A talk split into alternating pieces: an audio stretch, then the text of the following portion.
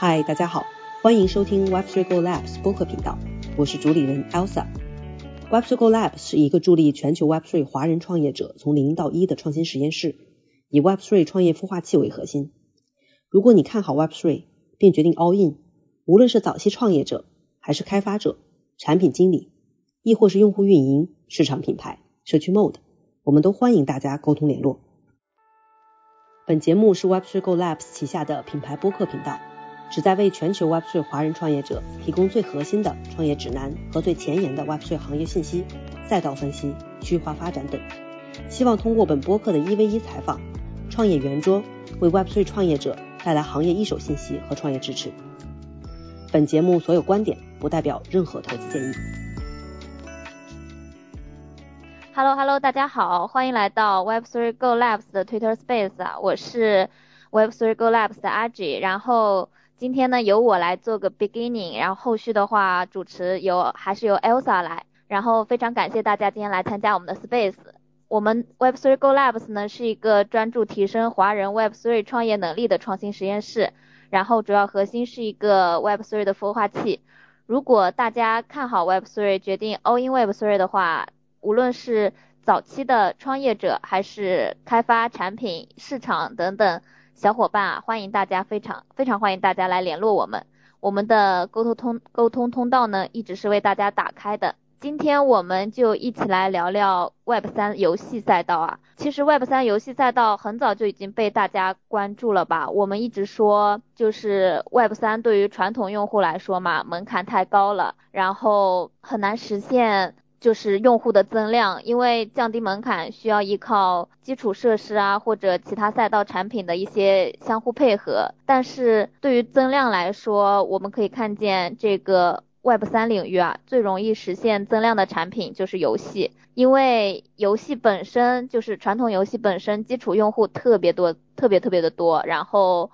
它的用户数量啊、资金啊，比这个 Web 三游戏就是粗略。看一下，可能要多了几十倍吧。所以相比之下，Web 三游戏在我们看来还是有很大的发展空间的。然后，如果出现了可玩性强并且有成熟商业模式的游戏的话，我觉得会吸引非常非常多的传统用户来进入 Web three。今天我们就来聊一聊啊，就是如何把握住这些有潜力进入 Web three 的传统游戏用户吧。主要问题就是。我们想看到有一个现象级的 Web 三游戏的出现，因为这个是一个对于传统用户来说是一个非常好的一个切入点吧。当然，这也并不是一件非常容易的事情啊。目前我们能看到有出圈效应的游戏啊，好像只有一个阿谢，然后还有一个 Stepen，就是游戏赛道也很久没有出现现象级的游戏了，因为可能在熊市的时候，项目方都在 build，然后。用户对于市场的热情也不是很高嘛，所以也会造成一个现象，就是即便有好的游戏出现，增量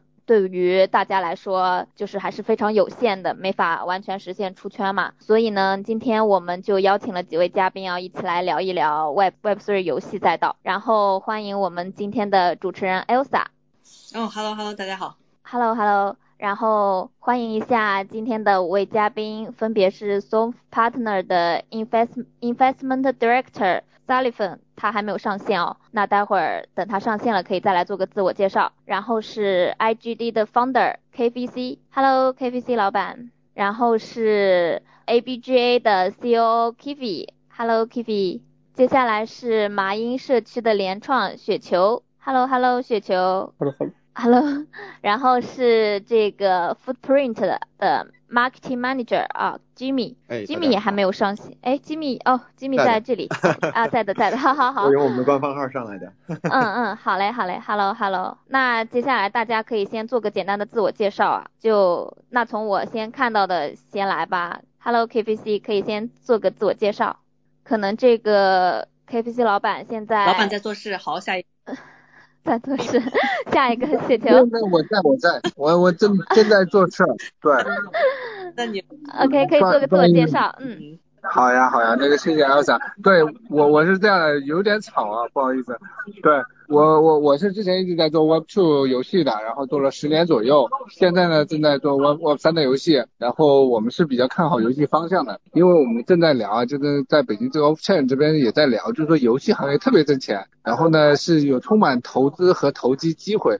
所以我是希望跟大家一起分享一下，然后让更多的人进场啊，这进游戏圈的人一一一定不会后悔的，这是我们一个名言啊。对，就这样。OK OK，下一位雪球老板可以来做个自我介绍。嗯哈喽，大家好，我是雪球，很高兴是受邀那个跟大家来交流。呃，我是一个就是长期活跃在 Web 三游戏的一个玩家吧，同时也是三 M Club 的联创，也叫那个蚂蚁俱乐部。然后我们社区呢，主要就是呃聚集着一些 N NFT 玩家和 GameFi 玩家，还有撸猫玩家呃的一个社区，呃也对就是 Web3 游戏也是比较看好的一个社区吧，呃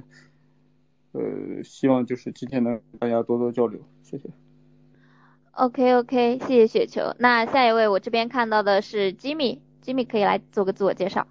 啊，好的好的，大家好，我是 Footprint 的吉米，然后我有也有一段时间没参加 Twitter Space 了，然后今天主要来跟大家学习学习。先介绍一下 ForPrint 哈，ForPrint Analytics 是一个呃打通了 Web 2和 Web 3的结构结构化数据的一个平台，然后我们提供那个整个 Crypto 领域第一个是支持无代码数据分析的一个平台，然后我们也提供统一的数据 API 服务这个呃项目的开发者。呃，然后让用户可以检索二十四条公链的这个 NFT 和 GameFi 的数据。然后另外我们也有一个产品是 Footprint Growth Analytics，是主要是帮助 GameFi 项目的，呃以及其他呃 Web 三项目进行呃比较有效的营销啊、推广啊、用户分析啊、留存啊，甚至是的一些 Airdrop 这些这些 campaign。呃，然后昨天有一个比较有名像 Animoca 有一个项目是 Mocaverse 啊，他们 Mint，然后他们就是用我们的这个产品在在在在做这个运营服务的。然后我个人的话，过去十年主要是做呃一二级市场的投资的相关的工作。那么最近的主要是就说呃因为专注在产品上嘛，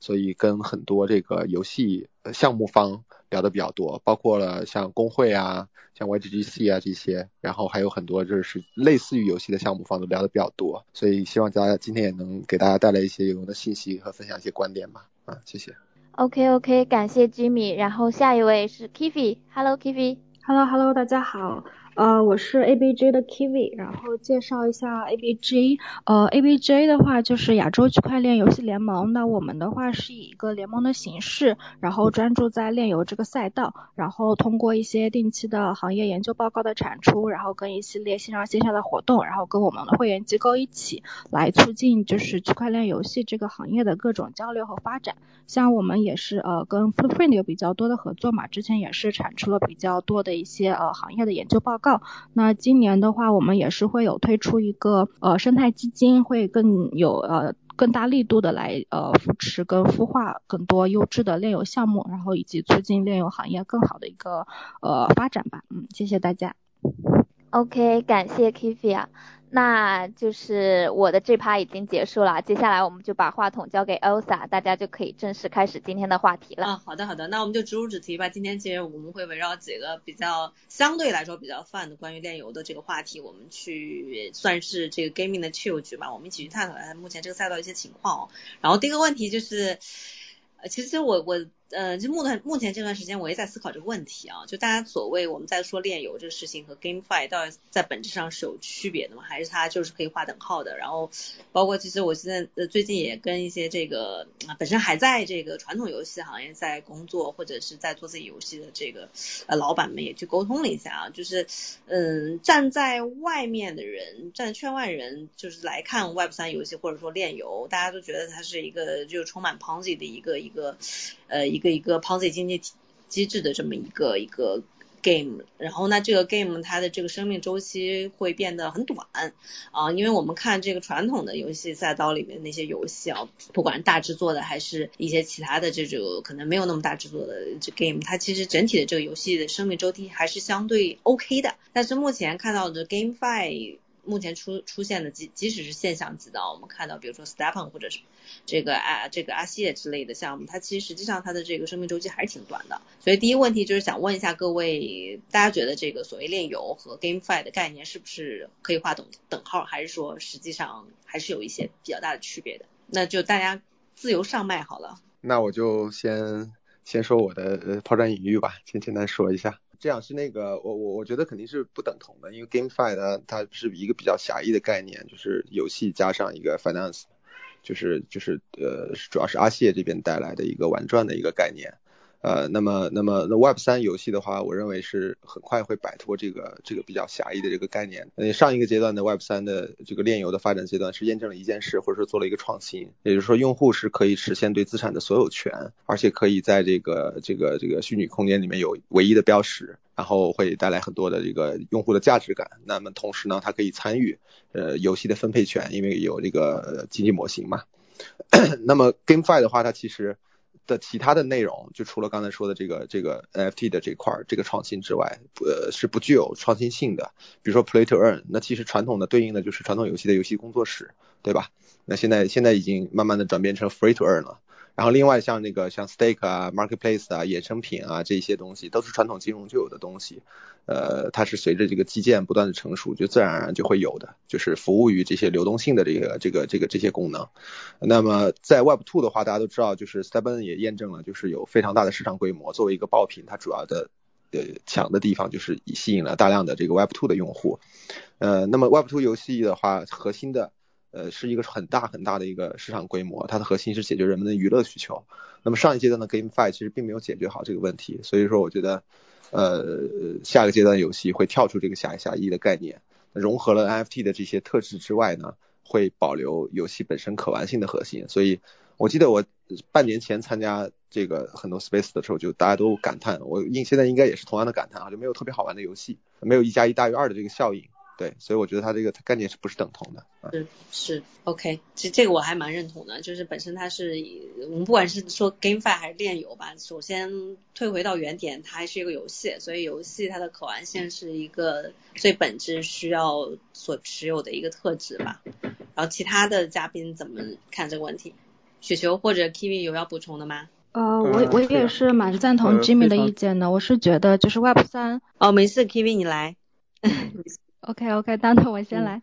OK，就是呃，我是觉得 Web 三游戏跟 GameFi 的话是有一定的关系，但是可能也是不完全相等的。相同的，像刚才 Jimmy 也提到，呃，GameFi 就是偏金融属性更多一点。像区块链游戏的话，就不管是 Web 三游戏还是 GameFi，它的核心都是游戏资产嘛，也就是我们呃现在所说的这个 NFT。但是在 Web 三游戏来说，我觉得 NFT 这个游戏资产更多的是通过游戏本身来实现它这个资产的价值的。而呃所谓的 GameFi 当中，它这个 NFT 的游戏资产更多的它的价值是体现在用户对那个未来收益的一个预期上面。所以这一点是比较不一样的。呃，另外的话就是像 Web 三游戏也是呃游戏属性更多一点，像我们也都期待看到很多就是呃游戏性、娱乐性更多的这个 Web 三的游戏。像 GameFi 的话，其实呃我觉得它游戏性非常非常的低，然后很多时候它的游戏也是用来呃服务，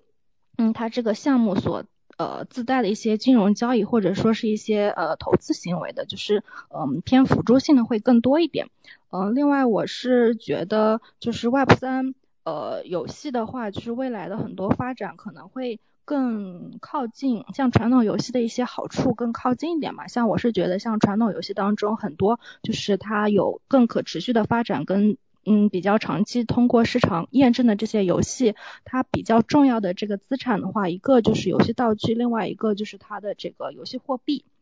嗯，像这个呃传统游戏里面的游戏道具跟游戏货币，呃，在 Web 三呃游戏里面呈现出来的就是 NFT 跟这个 Token 嘛。但传统游戏当中，用户更在意的其实是它的游戏资产，像它游戏里的货币可能只是为了购买更稀有或者更珍贵的游戏道具的一个媒介。但是在呃现在很多 GameFi 的项目当中，他们呃开发者或者说是用户更在意的是对于经济模型，也就是这个 token 的设计，而嗯不会花很多精力去看这个 NFT 的设计以及 NFT 的经济模型，或者说是 NFT 跟这个游戏本身的一个适配性。那我觉得这一点的话，可能是未来呃现在这些所谓的 GameFi 的项目是需要改进的，就可能在通过呃经济模型的设计上面，就是更会偏重游戏道具一点，也就呃。呃，或者说是游戏道具背后所呃呈现出来的一些游戏的一些呃属性，或者说是一些体验吧。谢谢大家。OK，雪球可以上来啦。啊，好的好的。呃，我觉得炼油更多的是一个技术方面的概念，而那个 GameFi 更多的是一个产品，是一个玩法方面的概念。然后 GameFi 可以看作和游戏的结合吧。呃，其实我们目前的状况来讲，就是没有跟 GameFi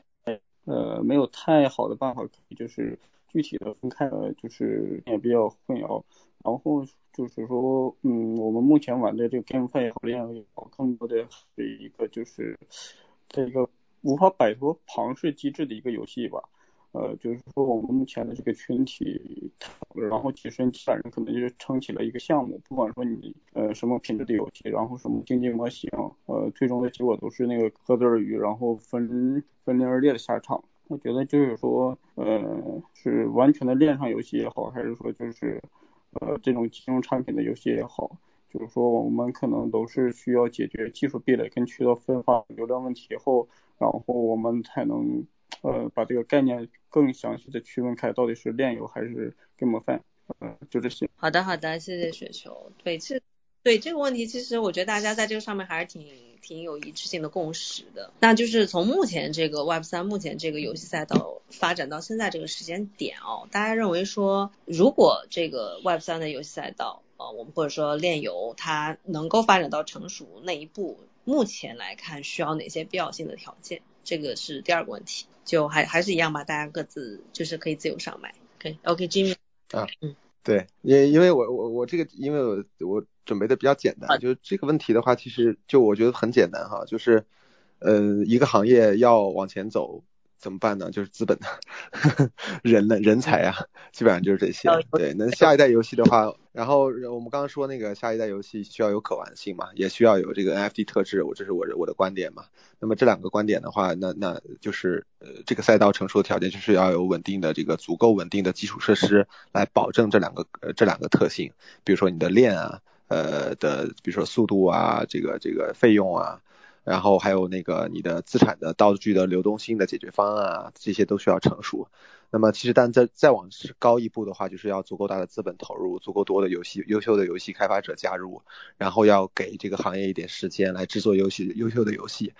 因为我现在就是我们接触的有一些很早期的项目，都是从传统游戏的整个团队过来的。他们的就是就是想的，就是对 Web 三的了解也是比较深刻的，比之前去年那段时间深刻的多，所以他们就是就是规划的也是比较明确的，所以我认为就是接下来随着时间的推移，资本的进入，人人的进入，会有好的游戏出来，对，然后那个游戏现在会越来越成熟。好的，好的，谢谢 Jimmy。对，我觉得这个确实是啊，就是资本和这个从业者或者这个这个赛道的创业者能够足够多的情况下，它才有可能会有一些现象级的案例会生长出来啊，这确实是一个底子吧。然后另外也想问一下这个 Sylvan 上来了，都是我们现在聊的第二个话题，一会儿你可以。补充，对对对，我们现在聊第二个话题。哎，好呀。对，第二个话题就是关于这个 Web 三游戏赛道成熟的必要条件是啥？好，那刚才其实那 Jimmy 有提到是一个是资本的加持，就资本能够去去 support 这个这个赛道，同时有很多我们说传统做游戏的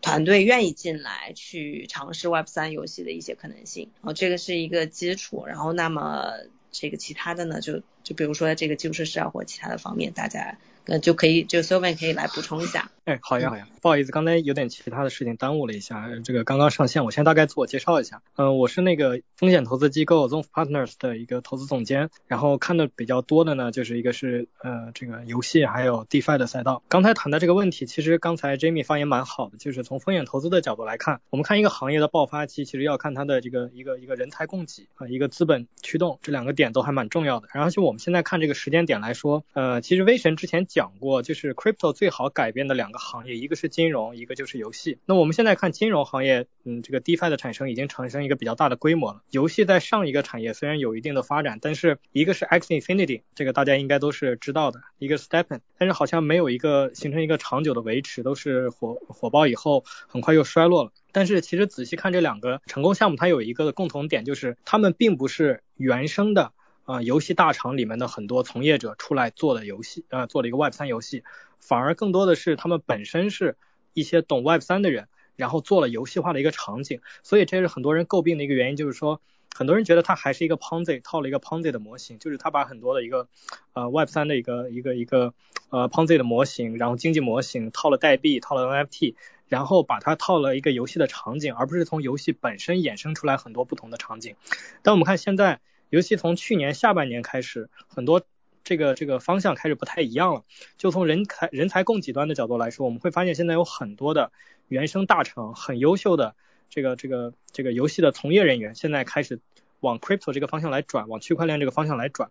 呃，比较。呃，比较大家可能会最最近注意到有一个新完成的一个融资项目，就是在这个呃这 Matrix One X，呃 Matrix One X 它有点像什么呢？有点像一个呃穿越火，就是如果玩传统游戏的应该知道穿越火线，就穿越火线那个团队呢做了一个呃平台，这个平台主打的一款游戏呢就是这个 FPS 类的单人射击游戏，就是相当于很多人之前在讲就 CS:GO，大家可以装备交易，有的甚至装好的什么龙狙啊，可以几十万一把。呃，枪就是在传统游戏当中可以兑换，可以法币交易啊，一个道具可以几十万人民币一把枪，但其实它背后还是代码，所以有很多人就讲到，如果这个呃，因为而且也因为因为它是代码，所以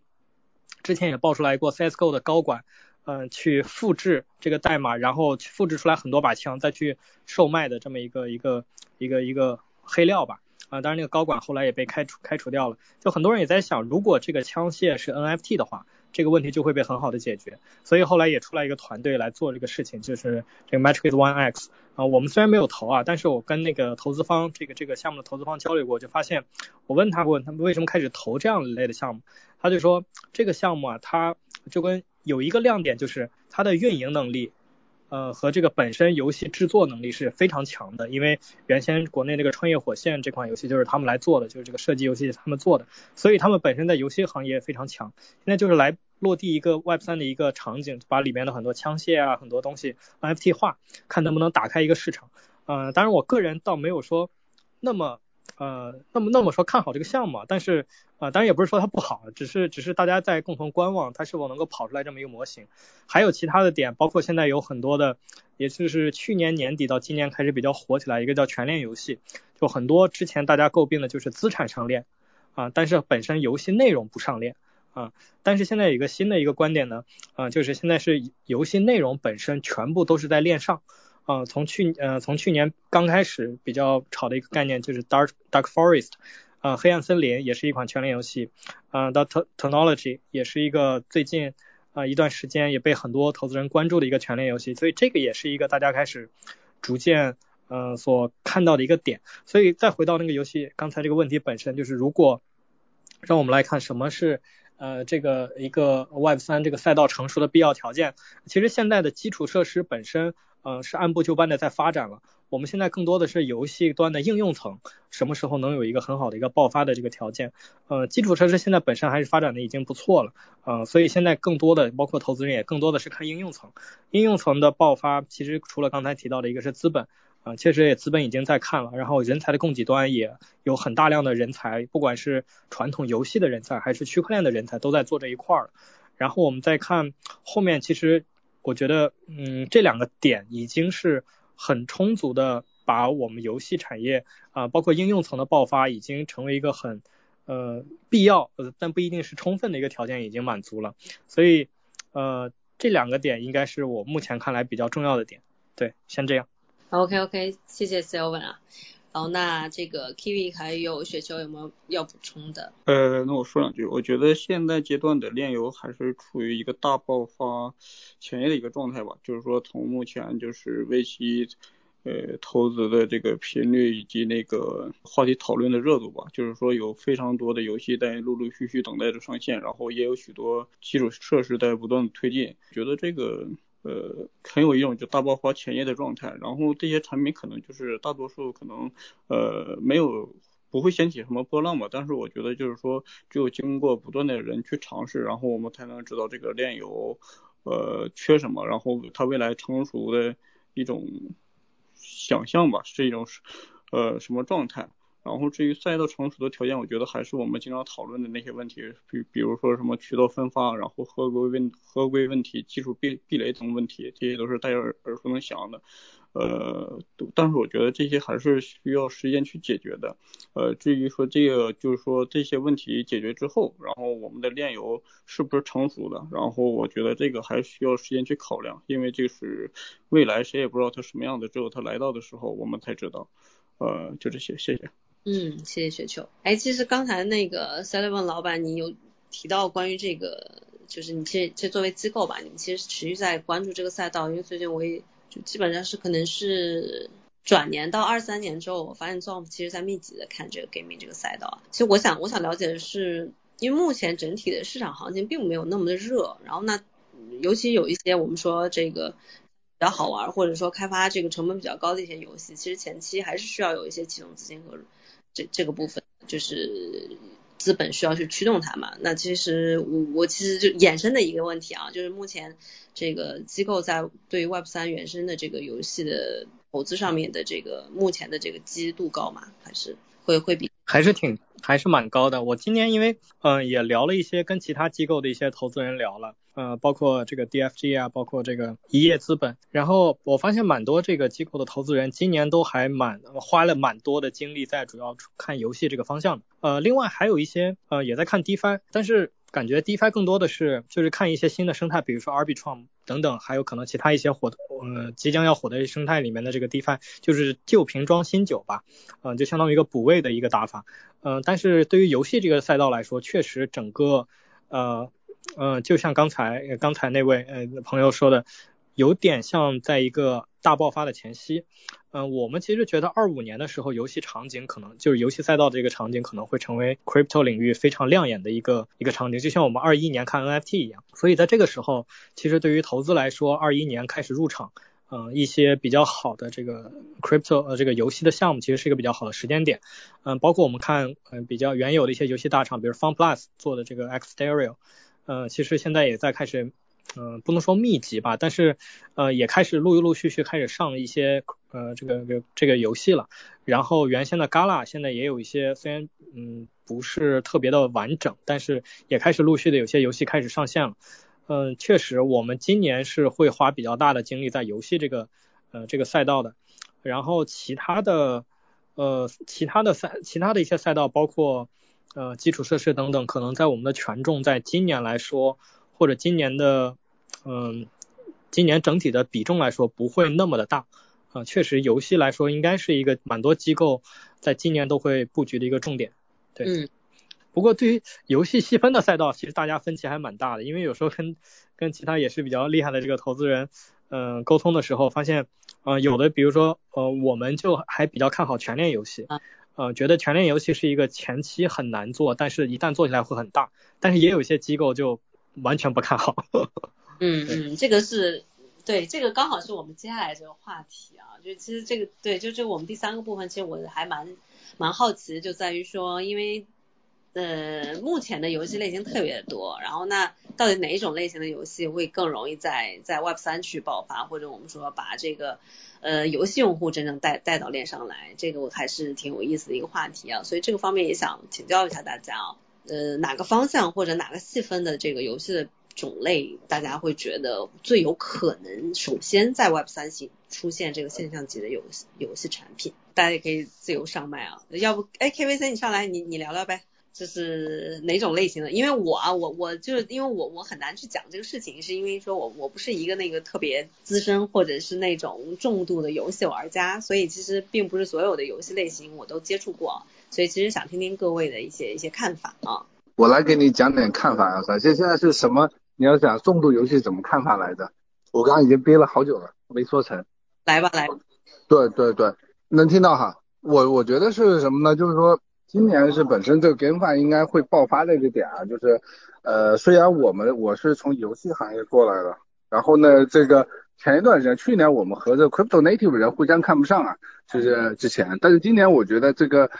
大家得共识这一点，就想要把游戏行业带起来，一定是两方面结合的一个因素，是吧？就是说 GameFi 这个词虽然我们之前不喜欢，但它让我想到一个很熟悉的词，不知道大家知道没有？就页游。就以前最早最早我们在做网页游戏的时候，特别讨厌页游这个词，就觉得充满了低俗和这种，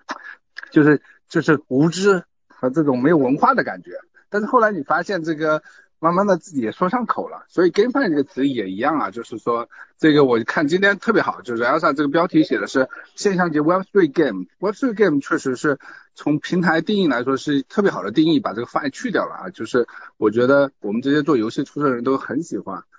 啊，但是某种程度用 GameFi 呢，可以让更多的散户是更快入场，这是我第一，这是我要说的。第二就是我刚刚包括 Zoom 的老板也说了，就是全链游戏，因为全链游戏我觉得是 GameFi 在下一个趋势的一个点啊，就是我们这些做游戏的和区块链相关的人大家在结合，然后需要找到一个合适的，不光是做 Token Incentive，然后更好的能够拉其他人进来的点。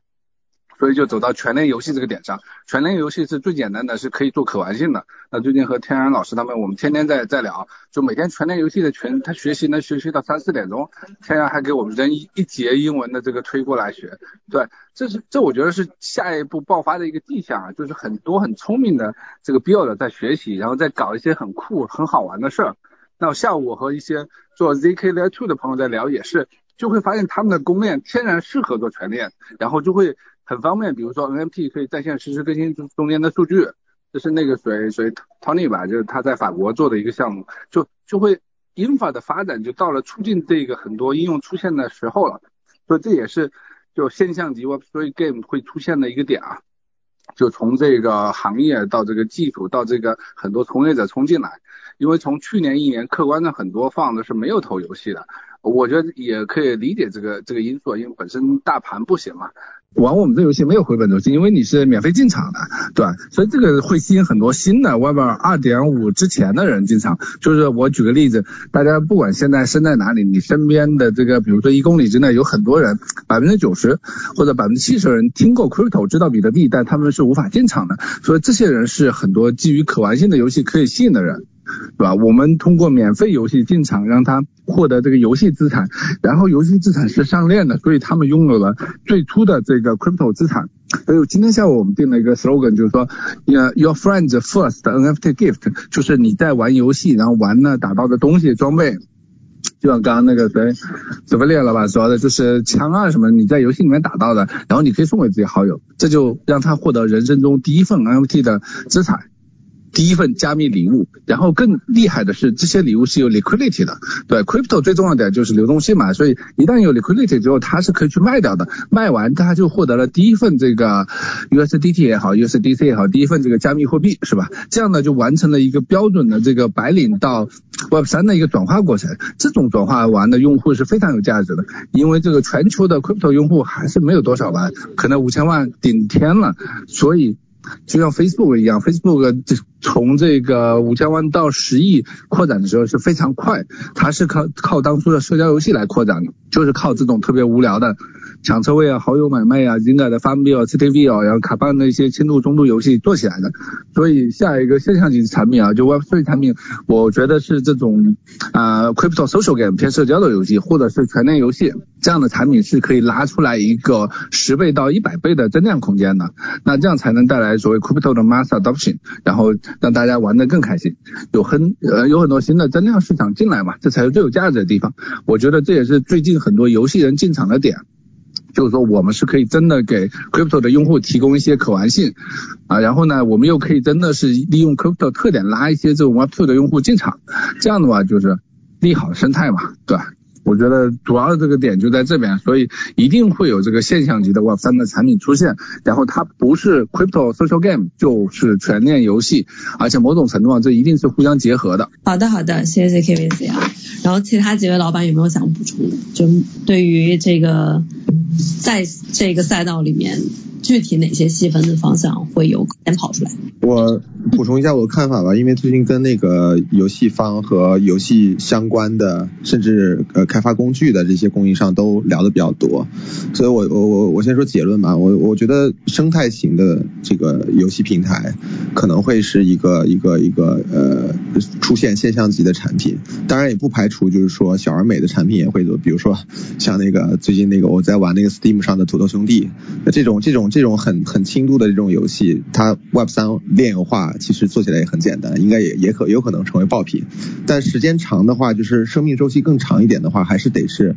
呃生态型的，呃，因为我们是做那个数据分析和运营管理的，就是特别去深入到整个游戏的流程、客户的 onboarding 啊，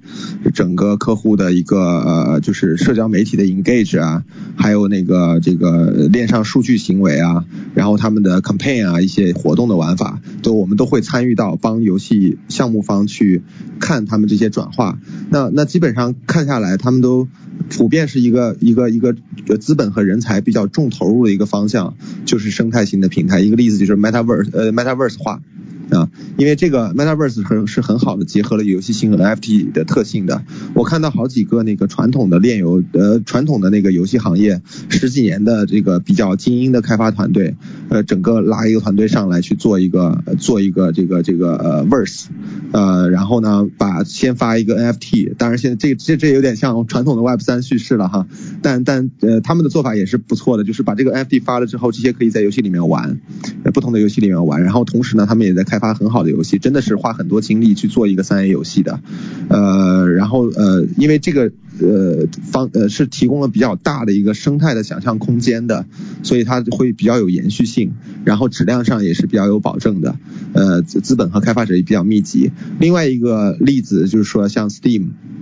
像 YGGC 上次跟他们聊完之后，他们是今年定的目标就是说一百万个用户啊，他们已经不做那个工会了，因为他们发现这个工会这个群体太少了。工会特别是就像像传统游戏的工作室，只是一个呃游戏行业。那呃这个其中的一个很小的组件是很很重要的一个组件，但它只是一部分。那他们希望去让更多的游戏去 on board 做一个呃 Web 三的 Steam。那我们也看到有有一些初创平台，它也是往这个方向走的。那么先先获到获取用户，然后再去做这个游戏。然后再比如说像 Oasis 那个生态，不是那个 I 呃 S I I S 是 S Y S，像日本的那个像是呃不是不知道有人了解吗？像世嘉和那那个呃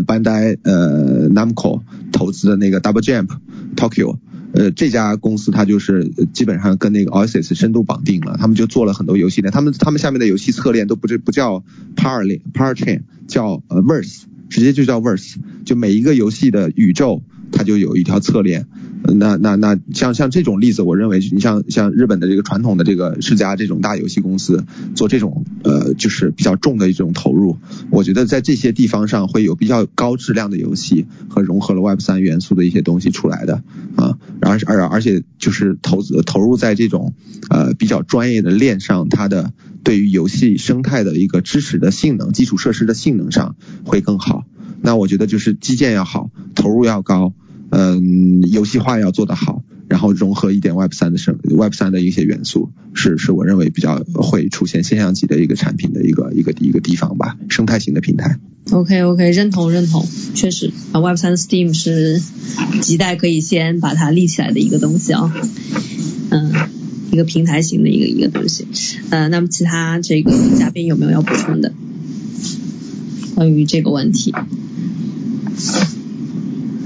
没有的话，我们就直接这个跳到下一个啊。就下一个问题其实还挺挺有趣的，就是在于说，我我们一直在说，不管是哪里的游戏吧，啊啊那个传统的游戏市场，还是说 Web 三未来的游戏市场，这好的一款游戏产品都需要一个比较强的这个强运营的这么一一一些，就是不管运营还是市场方面多方面一些配合，包括就是我们看传统游戏的这个呃去去做这个宣发，然后包括这个很多 IP 的延伸也好啊，其实。都是呃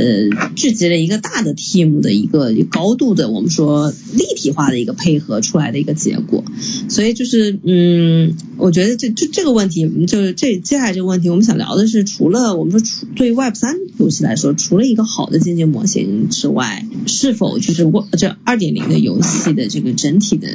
我们说运营侧或者市场侧的这个整体的呃策略能够同样起到一个对对 Web 三游戏出圈同样起到一个非常重要的作用，以及它大概会占比会是什么样，就是呃。通过就是除了机器模型之外，还没有其他的部型部分啊，或者其他的模块能够这个尽可能的避免一款 Web 三游戏昙花一现，这个其实是呃就还蛮重要的一个部分吧啊，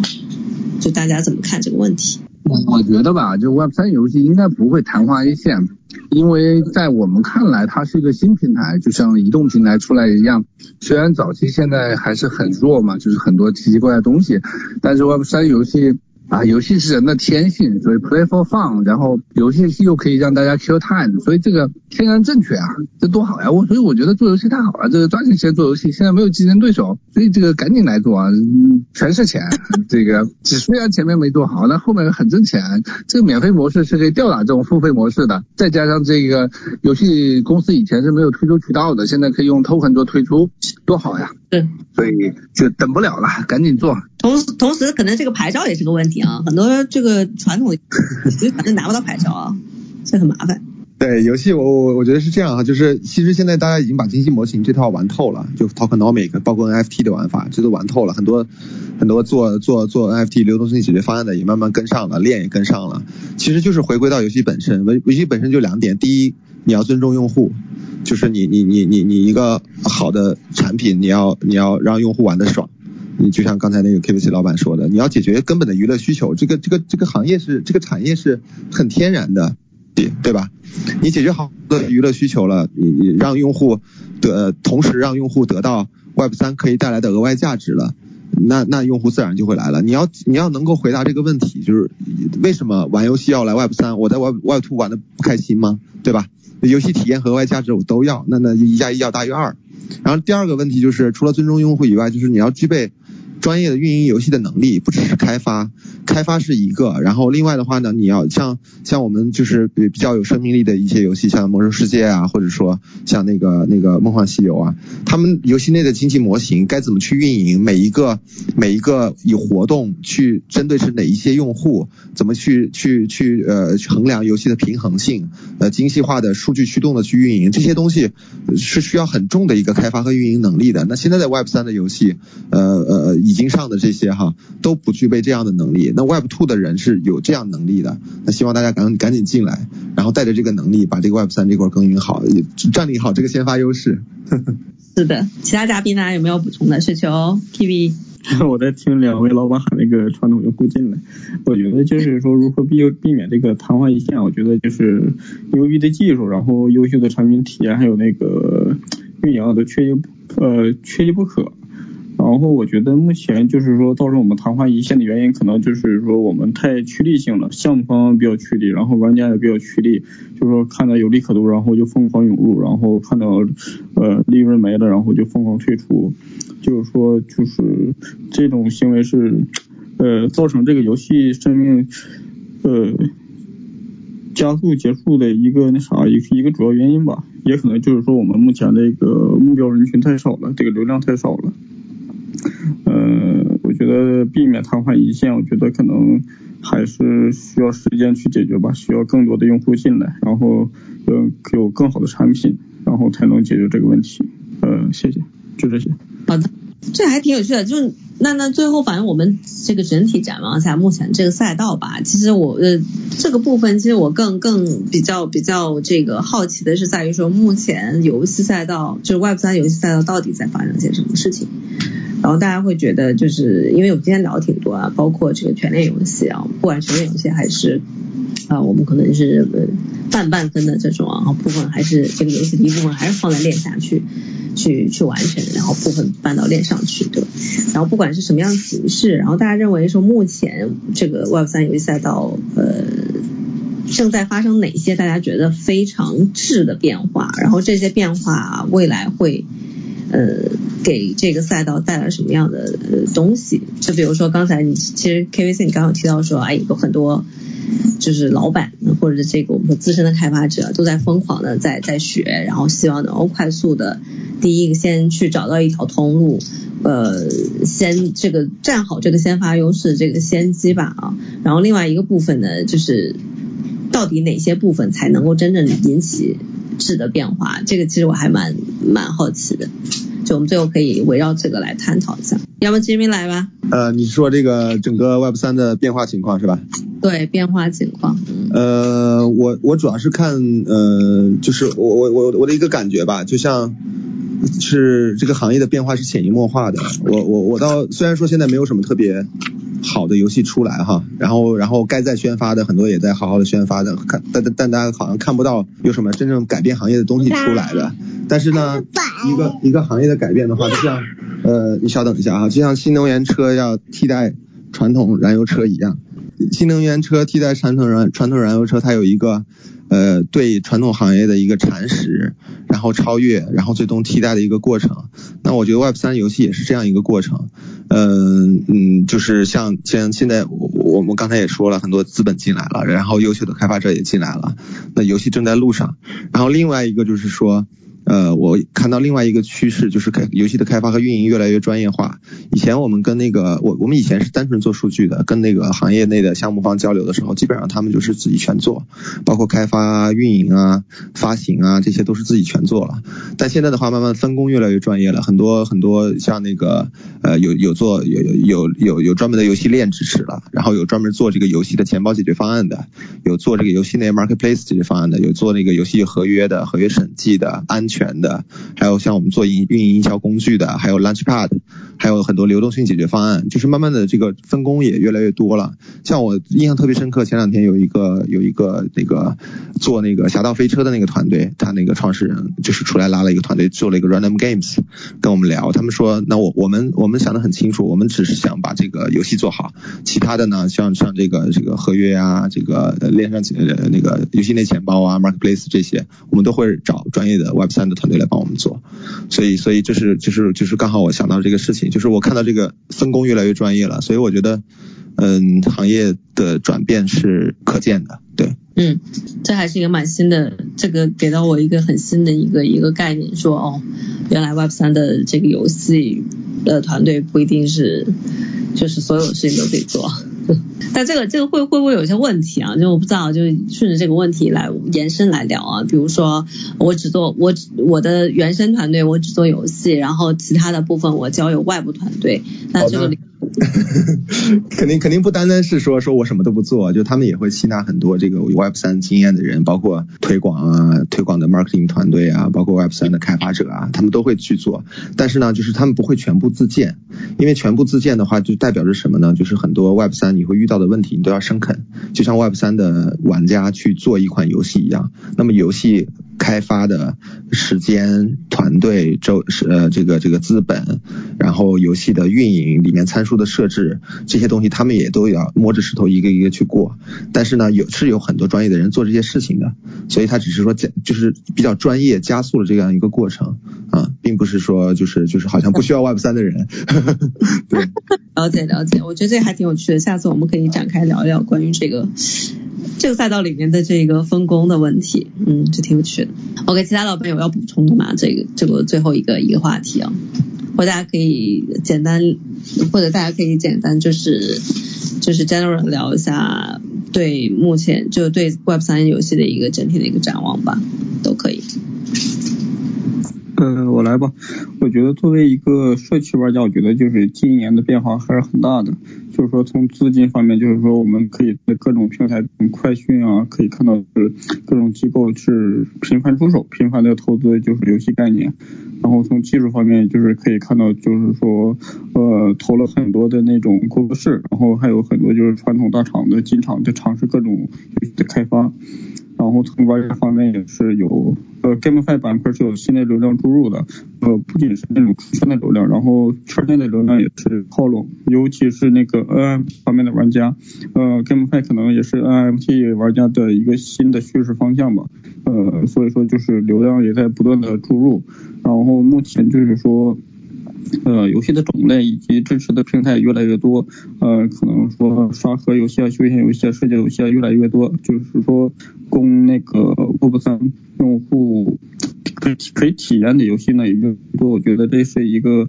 呃比较好的现象。我觉得呃在未来一到两年，就是说 GameFi 是非常热的，呃大家可以尝试的了解一下，加入到呃各个项目中去体验体验。呃，就是谢谢谢。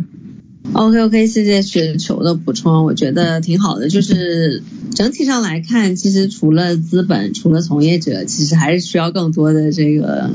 游戏的玩家能够看到 Web 三的游戏，然后大家愿意来玩，然后愿意去再早去去 support 或者去体验一些这个呃初这个游戏的，哪怕是一非常早期的一个初期的模型，然后对于这个这个赛道能够快速能够真生长起来，或者生长起来一些。我们说，呃，更加像样，或者我们说就是更加具有生命力的产品才更有可能性啊。OK，然后我们今天聊的也挺多的，然后特别特别感谢各位啊，就是，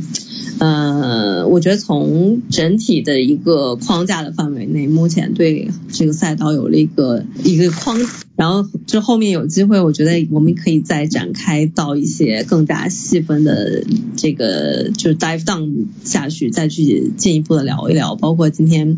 有几位老板有提到，我觉得挺有趣的。包括这个应该是呃 Sullivan 有提到关于这个 YG 现在不做工会，转去做这个呃平台啊。就我觉得这这是一个挺有趣的现象，就在于说我们可以就下次我们可以聊聊，比如说我们站在传统游戏行业去看传统游戏行业整个产业结构。什么样子？那如果我们把它平移到 Web 三，Web 三现在缺什么？然后有哪些 gap 我们是可以做的？然后这个就是对所有创业者来说，它就是机会嘛。我觉得这是一个挺挺有价值的一个一个部分啊。大家下次我们可以嗯在这个部分可以展开聊一聊。OK，然后今天时间也。不早了，我们大概用了一个小时时间去这个比较泛的去聊了一下目前这个赛道的一些整体情况，然后非常感谢这个 Kim，再次感谢啊，感谢一下我们今天的这个五位嘉宾，然后非常就特别感谢 A V G A 今天跟我们去联合主办这个这个 Game Gaming 的这个这个 Space 啊，然后我们再感谢一下这 Kiwi Kiwi，然后以及这个 K V C，谢谢雪球，然后谢谢 Jimmy，谢谢 c i v i l i n 老板啊，然后谢。谢五位老板今天给我们 share 的这个非常干货的前沿的信息，嗯。就 gaming 这个赛道，我也是基本上是一月份的时候开始密集的去看，所以其实我坦率说，Zof 的几篇 research 我都是细细研读下来，所以其实后面也很期待 Zof 后面有更多的，比如说 gaming 这上面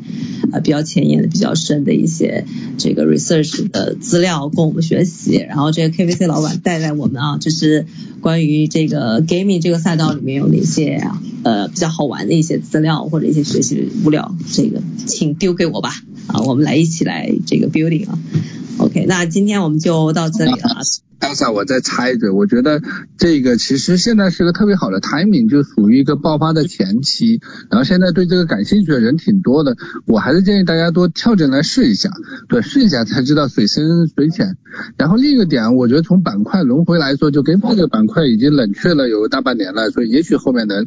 能引爆一点啊。呃，不构成投资建议，只是纯粹构成这个什么呢，就个人偏好。我觉得大家可以更关注那些基于可玩性来做的事情，就像全链也好，这种二点五的游戏也好，Web3 game 也好，GameFi 也好，基于可玩性来做的产品啊，我觉得是后面会吸引更多的眼球和注意力，那一定会有爆发的点的，是吧？因为这种像钱包啊这些很多项目了，这些 infra 想要爆发，他们后续一定会扶持对应的生态的，所以是吧？玩游戏一定是还是基于可玩性为主吧？当然我并不。排斥 GameFi，就我我觉得在增量市场里面，可玩性会再拉个十倍的这种空间在这里。嗯，确实是。好了，好，好了，感谢各位，我我说完了，就不好意思。好的，好的，谢谢 KVC 啊，这个特别棒，到时候回头这个再细细聊一下这块的事情，我觉得挺有意思的。